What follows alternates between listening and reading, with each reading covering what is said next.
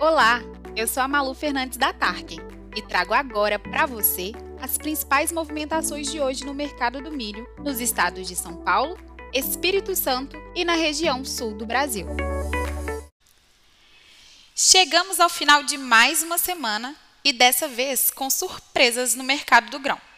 Os preços estão em queda e em Não Me Toque, no Rio Grande do Sul, a saca, que na terça-feira chegou a ser cotada acima dos 90 reais, encerra a semana em 87,30. No estado de Santa Catarina, em São Miguel do Oeste, a redução no valor cotado é de quase 5 reais. Hoje, a saca do milho chega a R$ 95,65. E a observação é a mesma para o estado do Paraná.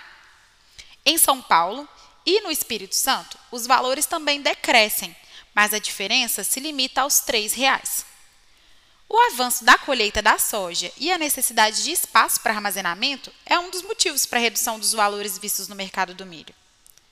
Por hoje é só.